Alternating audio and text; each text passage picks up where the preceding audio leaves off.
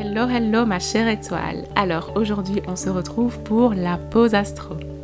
La pause astro, c'est une des séries du podcast Astrolia. Dans cette série, je suis accompagnée de Nathalie, Nathalie qui est la créatrice de la page My Suite Astrologie, qui est une belle et élégante taureau ascendante balance que j'ai eu l'occasion de rencontrer dans mon parcours astrologique. Avec elle, nous aborderons vraiment plein de sujets, notamment les signes astrologiques, les planètes, le développement personnel et ainsi de suite. Et nous te ferons part surtout de notre point de vue d'astrologue 2.0 vraiment cette astrologie moderne et contemporaine qu'on a envie de partager sur les réseaux, mais pas que. Allez, prends ton thé, prends ton café et installe-toi pour la pause astro.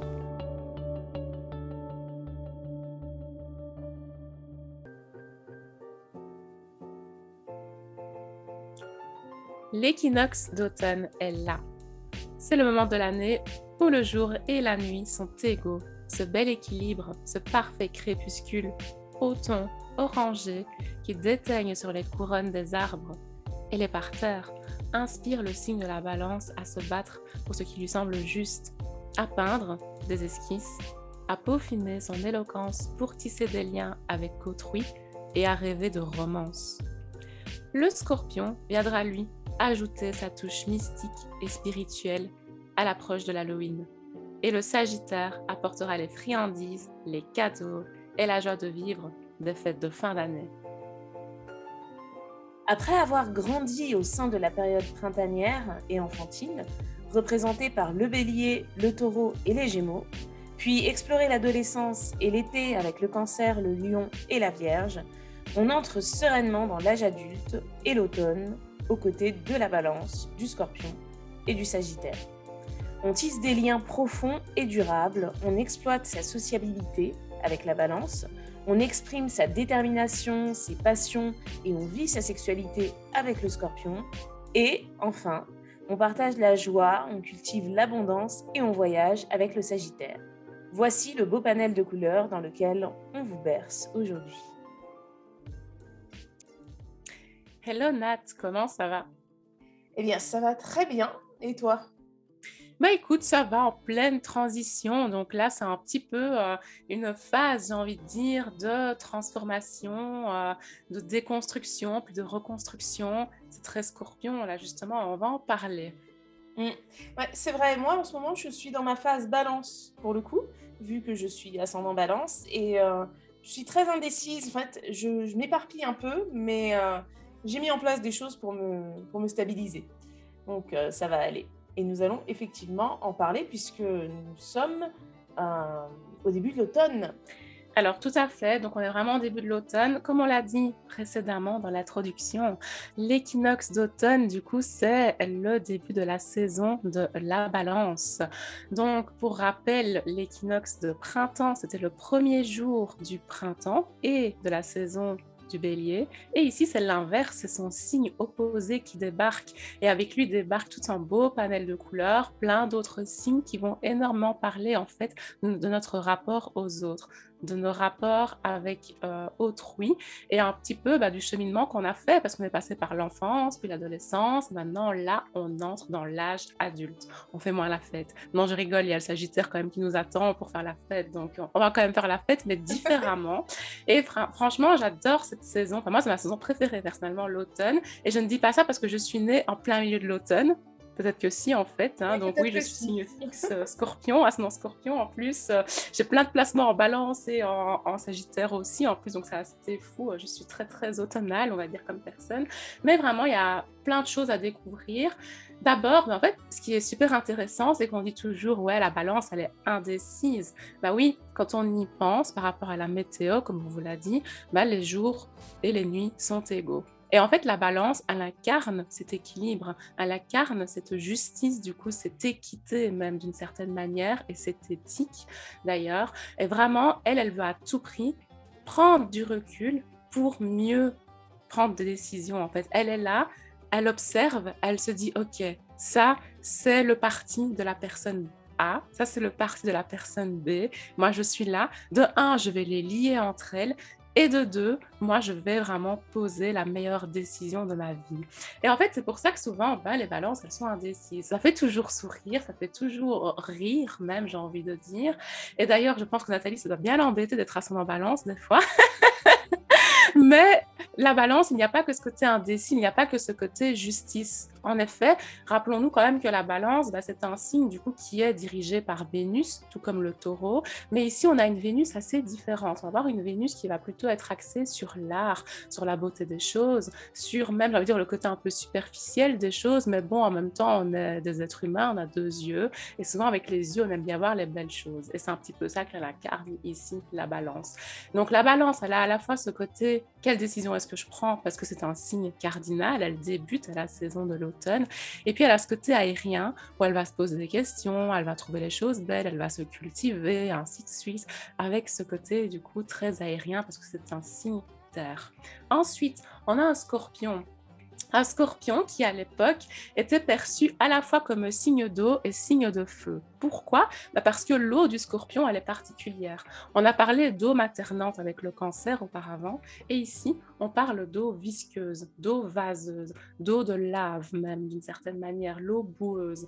Vraiment, le scorpion, moi j'ai toujours perçu son énergie comme une eau bouillante. C'est pas de l'eau euh, qui dort, qui coule, etc. Non, c'est l'eau qui bout à plus de 100 degrés. Quoi. Ça, c'est le scorpion. Et donc, le scorpion, il représente à la fois la détermination, il représente leur fort caractère, c'est un signe fixe, il est ancré dans la saison de l'automne, et donc il le fait savoir, même s'il est mystérieux, même s'il est là en retrait, etc. Dès qu'il parle, dès qu'il ouvre la bouche, on le regarde, on le comprend, et quand il a une idée en tête, il ne la lâche jamais. Il parle également des tabous, de la sexualité, de tout ce qui touche à la psychologie également, et c'est pour ça qu'il a mauvaise réputation. On vous en parlera après de pourquoi est-ce qu'il a mauvaise réputation, parce que c'est la raison même pour laquelle je me suis tant intéressée à l'astrologie.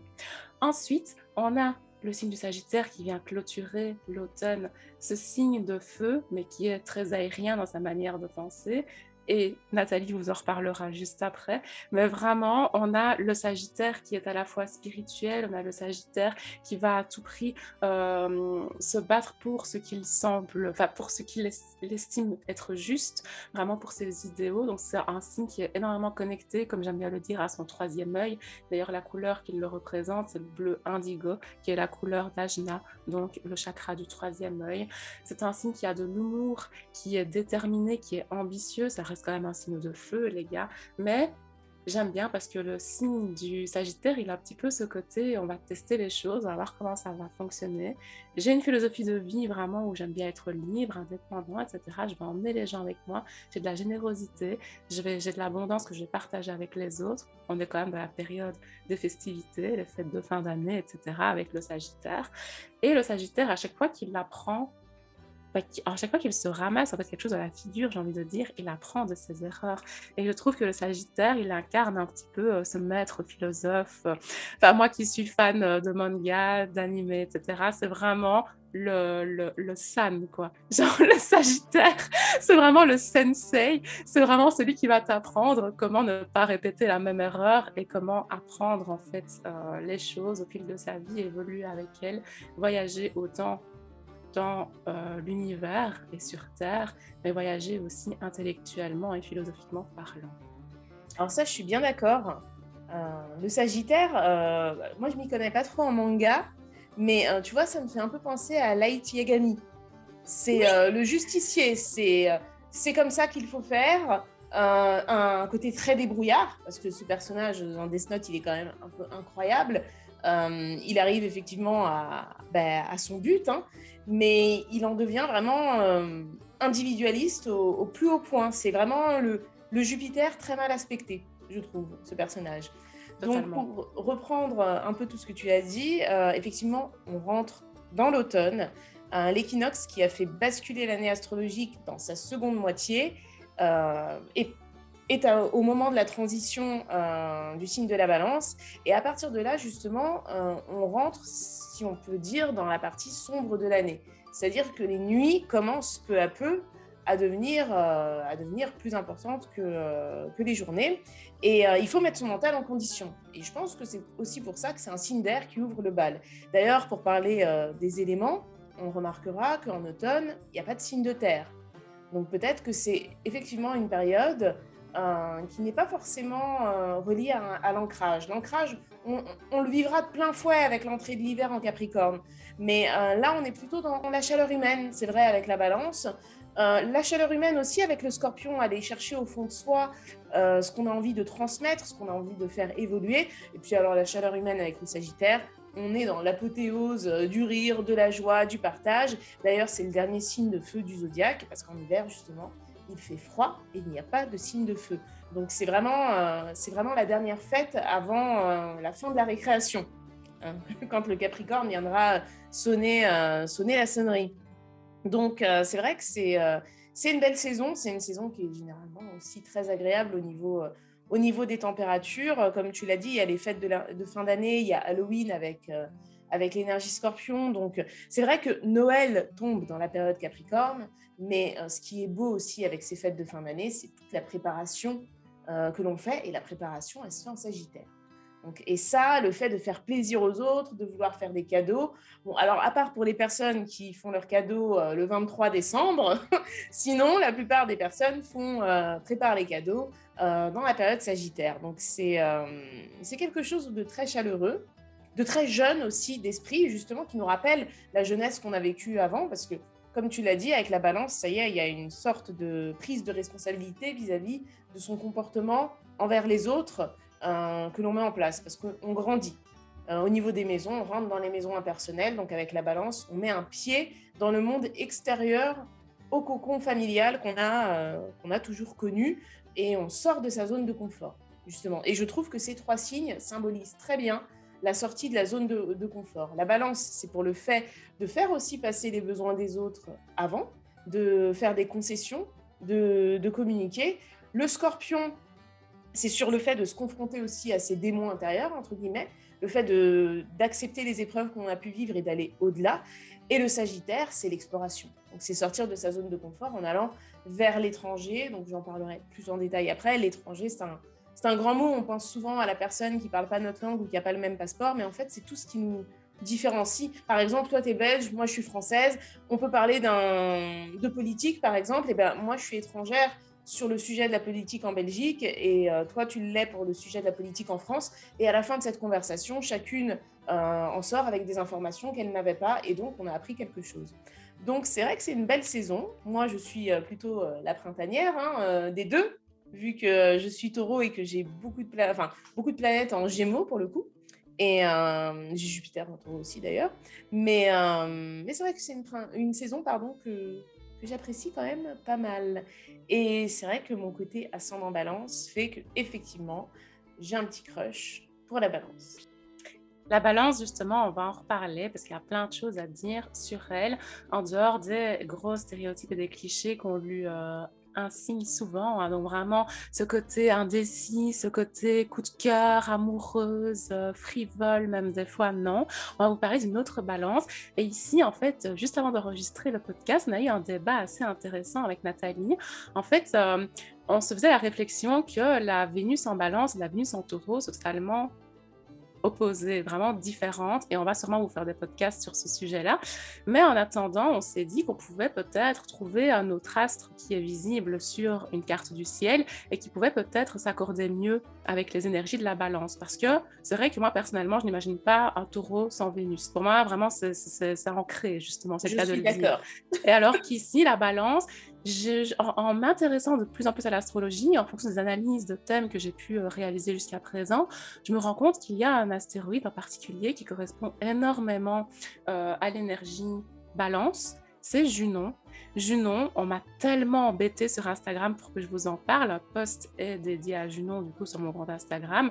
Junon, c'est quoi? Ben, C'est un astéroïde qui représente en fait le mariage, la relation sérieuse et soi-disant la personne qui serait parfaite pour nous. Là où on a Junon, ce serait soi-disant le signe ou du moins l'archétype euh, au niveau du caractère d'une personne qu'on devrait euh, date euh, et avec qui on devrait terminer notre vie. Donc le principe de Junon, en fait, sur un thème, c'est de montrer comment est-ce qu'on s'engage sérieusement au niveau de l'amour, mais également comment est-ce qu'on s'engage aussi dans une relation à long terme. Donc c'est une relation contractuelle également, une association, un partenariat, et justement, normalement, la balance représente la maison 7, qui est la maison du partenariat de l'association. Donc c'est vrai que pour le côté vraiment, j'ai envie de dire, essence même de l'amour, du relationnel, de l'association, Junon pourrait totalement convenir à euh, l'énergie balance, mais on a Nathalie qui m'a ajouté un bel argument et j'aimerais bien qu'elle vous en fasse part également. Donc voilà. Alors, moi, j'ai appris l'astrologie avec un astrologue qui s'appelle Roland Legrand et qui, après euh, plusieurs recherches, a décidé de ne plus utiliser d'astres euh, pour deux énergies. Donc, pour Mercure, qui est pour la Vierge et pour les Gémeaux, et pour Vénus, qui est attribuée à la Balance et au Taureau. Bien évidemment, je suis d'accord avec toi. En tant que Taureau, je ne me vois pas sans Vénus. Mais bon, moi, je suis Taureau ascendant Balance pour le coup, donc euh, vénusienne à fond. Et euh, donc Roland Legrand, après de nombreuses recherches euh, qu'il a faites sur des années, sur des décennies même, il a déterminé qu'il utilisait Vesta pour représenter l'énergie balance. Alors là, j'ai son livre sous les yeux, je vais juste vous lire un petit extrait qui explique, euh, qui explique pas mal les choses.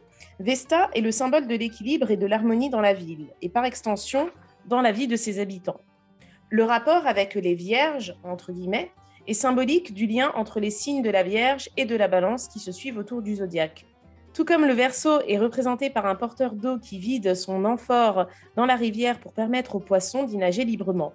Le temple de Vesta est le cœur de la ville, endroit sacré où l'on conserve des objets symboliques, dont un phallus en rapport avec le signe du scorpion que la balance précède. Donc Vesta, dans sa symbolique, au niveau de la mythologie, euh, il y a un lien avec la Vierge et un lien avec le Scorpion, qu'elle, euh, la Vierge qu'elle, euh, suit et le Scorpion qu'elle précède. Au-delà de ça, Vesta représente l'équilibre et l'harmonie. Donc là, on est, je trouve, sur le côté de la balance, qui est beaucoup plus relié à la justice, au fait que l'on doive trouver des compromis, qu'on doit faire des compromis, trouver des concessions pour que justement l'harmonie perdure dans la ville, dans la cité, entre les gens. Donc, euh, avec Shana, justement, avant, on en parlait. Et euh, c'est vrai que ce qui pourrait manquer à Vesta, dans la, dans la symbolique par rapport à la balance, c'est tout le côté relié au couple, à la sensualité, au charme, etc. Et inversement pour Junon, c'est tout le côté euh, relié à la justice qui pourrait manquer. Donc, en direct aujourd'hui sur ce podcast, nous décidons d'associer les deux au signe de la balance. Donc, c'est vrai que on en, on, en a, parlé. Maintenant, c'est quelque chose que je vais essayer de prendre en compte sur, euh, sur les thèmes que je vais euh, analyser. Et euh, à force de le faire, on verra bien si c'est concluant ou non.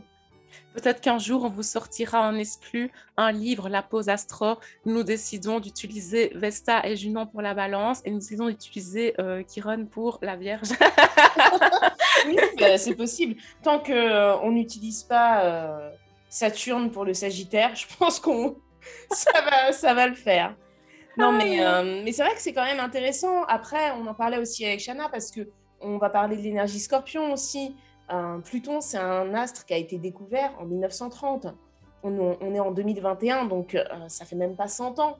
la dernière fois, je parlais sur Instagram avec l'une d'entre vous qui me, qui me demandait ce que signifiait Pluton, je ne sais plus, dans, dans un signe un signe très lointain. Et en fait, il faut réaliser que l'humanité, depuis la découverte de Pluton, on n'a pas encore vécu un cycle de Pluton. Et euh, on ne le vivra pas, nous, de notre vivant. Ce que je veux dire, c'est que euh, Pluton, il met, il met combien de temps? Il met 248 ans? 248 ans, ouais. ouais. Pour faire le tour du zodiaque. Donc, on l'a découvert en 1930, ça va faire bien, enfin, ça va faire 100 ans dans 9 ans. On a, on a de la marge encore. Totalement. Et d'ailleurs, je vais rebondir tout de suite sur l'énergie scorpion et euh, scorpionesque même, que j'aime bien dire souvent, et très plutonienne du coup de ce signe. Parce qu'en effet, il y a deux astres qui sont associés au scorpion. Ce n'est pas le seul signe qui a deux astres qui lui sont associés, parce que comme vient de le dire Nathalie, du coup, bah, Pluton, c'est une planète qu'on a découvert il y a très peu de temps, tout comme Neptune et Uranus. Et donc à l'époque, bah, c'était pareil pour le Verseau et le Poisson, ils étaient associés à d'autres signes, alors qu'aujourd'hui, bah, le Verseau est associé aussi à Uranus et le poisson à Neptune. Avant, c'était Jupiter pour le poisson, tout comme le Sagittaire, et c'était Saturne pour le Verseau, tout comme pour le Capricorne. Et en fait, moi, je trouve particulièrement que, oui, Mars donne énormément d'informations sur l'énergie Scorpion, mais que Pluton vient affiner totalement, je trouve, le psyché, en fait, du Scorpion, parce que le Scorpion, bah, c'est le signe, soi-disant, le plus complexe du zodiaque, et soi-disant le pire signe du zodiaque. Non. Alors, on va se calmer tout de suite. On va se calmer tout de suite avant que je démolisse mon micro. Non, on rigole. mais vraiment, euh, moi, je me rappelle, et je, je l'expliquais à Nathalie juste avant qu'on démarre le podcast, mais vraiment, pendant des années, j'étais triste, moi, parce que j'avais clairement des personnes qui me disaient Je t'aime pas, t'es scorpion. J'avais même pas le temps de me présenter, de dire Allô, je m'appelle Shana. Euh, non, non, t'es scorpion. Donc, je t'aime pas.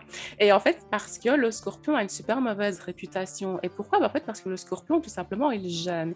Il gêne parce que rien que les thématiques, les domaines qui lui sont associés, les domaines qui touchent la maison 8, bah, c'est le tabou, c'est la sexualité, c'est le deuil, euh, c'est tout ce qui demande de se transformer, de faire preuve de résilience, de se métamorphoser, tout ce que l'être humain n'aime pas, parce que l'être humain n'aime pas le changement et il n'aime pas penser à ce qui est négatif et peut entraver sa survie, comme le deuil Donc euh, voilà, c'est la notion de la mort, etc.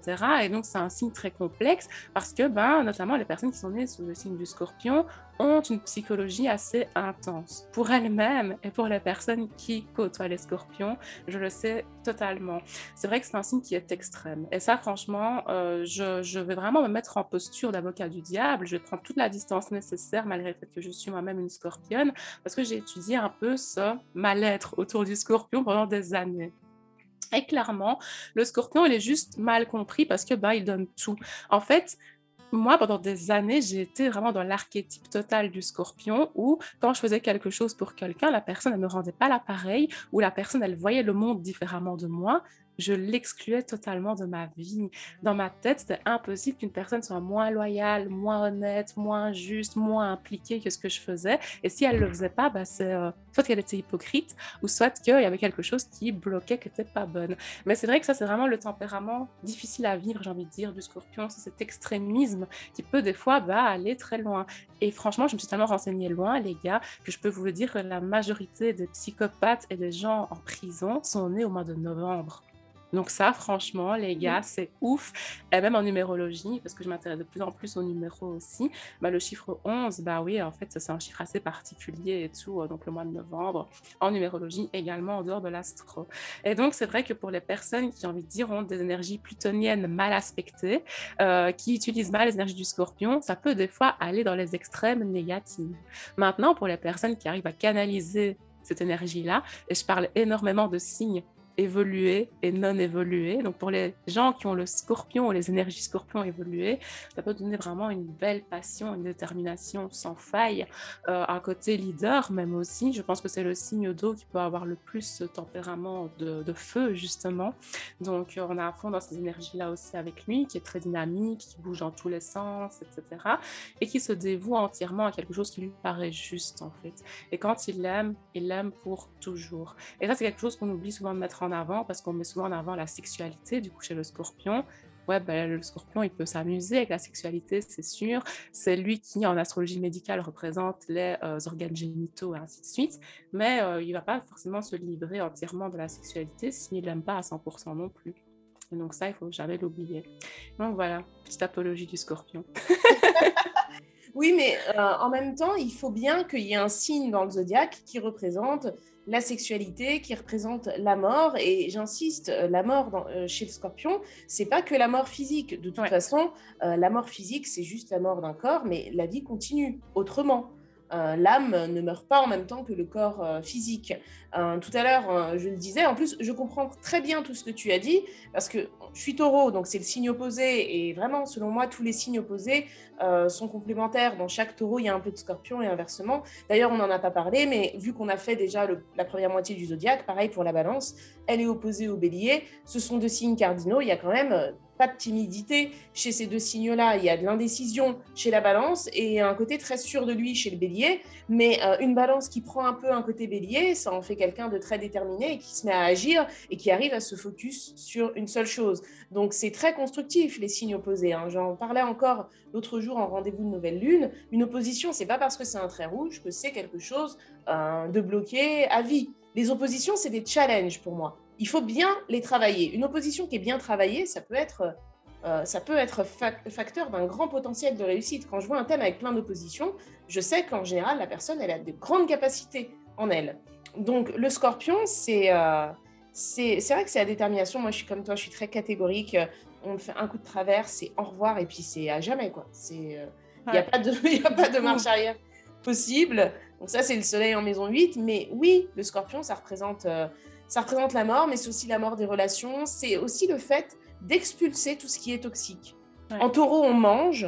En scorpion, on expulse. Et c'est nécessaire. C'est euh, alors oui, ce sont euh, euh, c'est marrant parce que le fait qu'on ait pu te dire je t'aime pas, t'es scorpion juste parce qu'on a lu une définition, ça me dépasse complètement. Surtout que moi, je suis pas de la génération où on parlait beaucoup d'astro, donc euh, personne ne savait ce que c'était. Euh, donc, euh, entendre ça, ça aurait été vraiment. Enfin, je pense que la personne, on l'aurait enfermée. Mais, mais dites-vous que de toute façon, tous les signes, on les a tous dans le zodiaque. Hein. Donc, dans, notre thème astral. Donc, tout le monde a sa part de scorpion. Et heureusement, parce que si on n'avait pas cette faculté à chercher au fond de soi et à se débarrasser de ce qui nous semble toxique, consciemment ou inconsciemment, hein, parce qu'on est avec un signe d'eau, donc ça parle aussi de l'inconscient, des pulsions intérieures, c'est aussi le côté névrotique de l'inconscient, donc euh, tout ce qui est relié euh, euh, aux obsessions, aux craintes, aux peurs, aux, doutes, mais pas le doute de la balance, hein, les, doutes vraiment profonds. Eh bien, si on n'avait pas cette capacité à se débarrasser de tout ce qui ne nous convient pas, on vivrait pas forcément heureux, hein. pas heureux du tout même. Donc le scorpion, moi j'aime beaucoup ce signe parce que c'est un signe qui est vraiment déterminé. En plus, moi je fais partie de la génération Pluton en scorpion. Donc, euh, donc voilà, mais euh, c'est c'est vraiment le, comme tu l'as dit, c'est le signe d'eau qui, euh, qui peut devenir vraiment un, un, leader, un chef, de par sa détermination. Alors le cancer, il y a aussi quelque chose de cardinal hein, qui le pousse à aller de l'avant, mais la sensibilité du scorpion, parce que c'est aussi un signe sensible, on n'en parle pas assez, mais euh, les signes d'eau sont des signes euh, émotionnels. Donc il y a une sensibilité chez le scorpion, mais elle n'est pas utilisée. Elle est juste vécue intérieurement. Et elle est confiée aux personnes uniquement qui sont des personnes de confiance. Elle n'est pas utilisée. Par exemple, euh, on peut donner l'exemple d'une d'une attitude marketing qui pourrait jouer sur les sentiments, par exemple. Ça peut pas être scorpion, ça ça peut pas être scorpion parce que euh, en, scorpion, les sentiments sont trop importants, ils sont trop respectés, ils sont trop même peut-être vénérés pour pouvoir être utilisés euh, pour autre chose que le fait d'être vécu et d'être ressenti, justement. C'est très vrai. C'est une scorpion qui vous le dit. Mais justement, du coup, ce serait quoi, toi, ta part de scorpion, Nathalie? Euh, bah, Moi, ma part de scorpion, je pense que ce serait ben, euh, comme j'ai euh, le scorpion en maison 2, vu que euh, je suis ascendant balance, c'est vrai que ça se ressent pas mal sur les finances, sur le fait de faire preuve d'une grande, d'un grand besoin d'indépendance, mais depuis, depuis toujours, et puis d'un grand besoin aussi d'aller toujours plus loin, quoi. je m'arrêterai quand je serai morte, quoi. Ça, c'est ma phrase, hein, vraiment. On s'arrêtera quand on sera mort, quoi. C'est une de mes phrases aussi, donc je Oui, mais c'est un, peu c'est une phrase de scorpion. Euh, non, mais moi, et puis ma part de scorpion, enfin, j'ai dit ça, mais comme j'ai le soleil en maison 8, je, plus je fais de l'astrologie, plus je vois euh, aussi que j'ai un côté très scorpion, je lâche jamais. Et puis je suis très. Euh, je, suis très je suis vraiment intransigeante sur, sur la trahison, mais surtout en amitié. Alors, dans le couple, j'en parle même pas, mais dans le couple, ça me, ferait ça me fait moins souffrir qu'au niveau de l'amitié. Une trahison. Alors, une trahison au niveau de l'amitié, euh, moi, c'est. Et puis, c'est à vie. Hein. Il n'y a pas de. Euh, peut-être que dans dix ans, il n'y a que. Euh, une fois, on m'a dit quoi? On m'a dit oui, il n'y a que les cons qui changent jamais. J'ai dit non, il n'y a que les gens déterminés qui ne changent pas d'axe.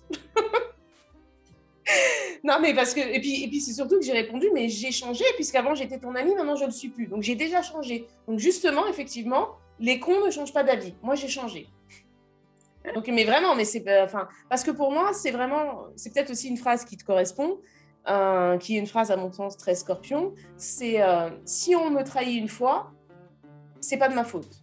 Mais si on me trahit deux fois, là, c'est de ma faute. Parce que j'ai laissé une personne qui m'a prouvé qu'elle n'était pas de confiance euh, se rapprocher de moi et je lui ai donné l'opportunité de me trahir de nouveau. Donc je prends la responsabilité en tant que soleil en maison 8, mais c'est la dernière fois. Donc ça, je pense que c'est vraiment le côté scorpion que j'ai euh, j'ai en moi. Et toi, alors j'ai envie de te poser la même question, mais bon, quand on est scorpion, ascendant scorpion, peut-être qu'il faudrait te demander quel est ton côté qui n'est pas scorpion. Exactement, tu as très bien formulé la question parce que j'allais y venir. J'ai une part qui n'est pas du tout scorpion. Et euh, d'ailleurs, euh, c'est très drôle, mais j'ai l'impression, comme je suis ascendant scorpion, que je suis de plus en plus scorpion. Alors que quand j'étais euh, jeune, quand j'étais enfant, vraiment, j'avais un côté très sagittaire parce que j'ai beaucoup de planètes en sagittaire et je suis née sur la cuspide scorpion sagittaire. Donc, je suis née durant les dernières heures du signe du scorpion et je serais née fin de journée, j'aurais été sagittaire, mais je suis née très tôt le matin, ma pauvre maman. Donc, voilà. Euh, vraiment, euh, donc euh, c'est vrai que quand j'étais enfant, j'avais vraiment ce côté très naïf du Sagittaire. Du coup, j'ai vraiment ce côté très optimiste à toute épreuve, alors qu'en fait, l'énergie Scorpion, c'est une énergie assez pessimiste, au final assez noire, hein, justement. Donc voilà. Et j'avais vraiment ce côté très jovial, très euh, sans prise de tête du Sagittaire. Et en vieillissant, je trouve que ça s'équilibre assez bien, à la fois la part du coup déterminée, obstinée, euh, précise, méthodique, etc. Euh, du, du, Scorpion. Et puis, je ne perds pas l'optimisme quand même du Sagittaire, mais par contre, je suis beaucoup moins naïf qu'à l'époque. Il y a des choses que certaines personnes ont pu se permettre de me faire dans ma vie, bah, ça n'arriverait plus aujourd'hui. Et ça, c'est les apprentissages du Sagittaire, du coup, d'une certaine manière, mais que j'applique du coup avec un côté euh, scorpion. Mais donc, ouais, c'est vrai que pendant des années, c'est pour ça que je me suis aussitôt intéressée à l'astrologie, c'est parce qu'il n'y avait pas un aspect du scorpion qui ne me représentait pas, que ce soit les aspects très euh, positifs autant que les aspects très négatifs. Hein, les aspects négatifs du scorpion, du coup, bah, c'est la possessivité, c'est la jalousie excessive, c'est même l'agressivité, l'impulsivité, etc. J'étais à fond dedans. Et c'est grâce euh, euh, à mon amoureux actuel, en fait, à que j'ai réussi à laisser tomber, par exemple, la jalousie, la possessivité extrême, par exemple. Euh, mon signe complémentaire. J'ai envie de dire que c'est lui qui m'a un peu euh, dosé, mais même lui, hein, lui aussi, du coup, il a ce côté très euh, scorpion, il a plutôt un scorpion aussi comme toi, et il a ce côté très possessif et jaloux. Et, c'est drôle, parce que comme, tu l'expliquais juste avant, les signes complémentaires, ça porte tellement, finalement, quand ils font le chemin ensemble, qu'il ben, y a des, des, faiblesses comme ça, des points d'amélioration qui se modifie au fil du temps. Donc voilà. Et je tiens à préciser que Shana et moi, on a vraiment le soleil opposé parce que tout ce que tu as dit par rapport euh, au fait que tu as plus, enfin, tu t'es plus senti Sagittaire, il me semble que tu as aussi Mercure qui est en Sagittaire. Le soleil, il est à la limite, mais Mercure est en Sagittaire. Eh bien, moi, j'ai le soleil qui est à la limite du Gémeaux, des Gémeaux, pardon. Donc, je serais née euh, six heures après, j'aurais été Gémeaux, et j'ai aussi Mercure en Gémeaux. Et ben, j'ai euh, le sentiment d'avoir justement aussi avoir été beaucoup plus optimiste, beaucoup plus beaucoup plus influençable aussi peut-être, beaucoup plus ouverte d'esprit. Euh, tout le monde, de toute façon, tout le monde euh, est forcément gentil. Euh, j'ai eu un côté comme ça pendant, pendant longtemps, donc c'est assez marrant. Et, et c'est vrai que je trouve que regarder le signe qui est son signe opposé, c'est vraiment très intéressant. Et cette opposition taureau-scorpion, de toute façon, c'est l'axe, selon moi, qui parle vraiment de l'instinct de survie, de comment on va pouvoir à ses besoins avec l'argent, avec la force, avec la détermination. Parce qu'en taureau, on gagne de l'argent, en scorpion, on essaye d'en faire quelque chose de cet argent. On l'investit. On... Puis c'est aussi l'argent qui vient des autres, qui vient des héritages, qui vient des banques, qui vient des dettes aussi. Donc l'argent que l'on peut perdre. Parce que euh, avec le scorpion, c'est euh, c'est la grande détermination et ça peut être aussi euh, la grande détresse. On est relié vraiment aux névroses. Et donc, elle est sympa cette saison de l'automne parce que ça commence avec euh, la balance qui est un signe aérien. Et puis, pouf, après, c'est comme si on faisait un, grand plongeon et qu'on allait dans, dans, dans le fond de l'océan. Parce que d'ailleurs, tout à l'heure, tu disais un truc euh, par rapport à l'eau. Euh, je vais te laisser continuer, mais je voulais juste dire que pour moi, vraiment, si on devait parler, enfin, si on devait comparer les signes d'eau par rapport à l'océan, le cancer, ça serait la surface de l'eau. Vraiment, c'est le fait d'observer les vagues, c'est beau, c'est apaisant. Euh, pour le signe du scorpion, on est, euh, on est quand même beaucoup plus bas. Euh, là, à la limite de là où on peut plus trop faire de plongée, quoi, mais il fait noir. Et puis, le signe des poissons, on est dans les abysses. On est là où il y a les épaves, des bateaux de pirates, tout ce qui est hyper mystique, là où il y a des secrets qu'on n'a jamais découverts encore. Et, et c'est vrai que le signe du scorpion, c'est un, un signe aquatique qui, qui a un caractère un peu un peu feu, comme tu le disais. Je te laisse continuer parce que tu l'avais bien expliqué. Ouais, bah du coup, ouais, totalement. Il y a vraiment ce truc de feu, quoi. C'est un tempérament euh, chaud, bouillant, quoi. Il est là. Donc vraiment, c'est l'eau qui jaillit d'un coup, quoi, qui est toute chaude quand on la reçoit sur, euh, sur soi. Donc c'est assez euh, fort. Mais du coup, je voulais quand même avancer sur le signe du Sagittaire. Parce que du coup, bah, après avoir compris ce que c'était d'entretenir des relations longues, avec le scorpion, ben, on commence un peu à avoir ses défauts. Et c'est très drôle parce qu'en fait, c'est un peu comme une relation amoureuse. En fait, au début, j'ai envie de dire que tu un peu balance. C'est là, tu vois la beauté de l'autre, justement. Tu vois ses beaux côtés, tu as ce côté un peu superficiel, un petit peu, tu vas te tout pour l'autre. Tu vas le voir comme la plus belle personne du monde, etc. Et puis après, tu vois les défauts, tu vois la noirceur, en fait, de cette personne-là comme le scorpion. Et puis, ça passe ou ça casse. Et si ça passe, après, quelque chose de plus merveilleux qui attend du coup le couple et cette relation, c'est ce qui se passe avec le Sagittaire, c'est le partage de l'abondance. Vraiment, le Sagittaire il est représenté par Jupiter, qui est la plus grande planète du coup euh, de notre galaxie. Tu en as déjà parlé dans un précédent podcast, du coup, euh, Nathalie.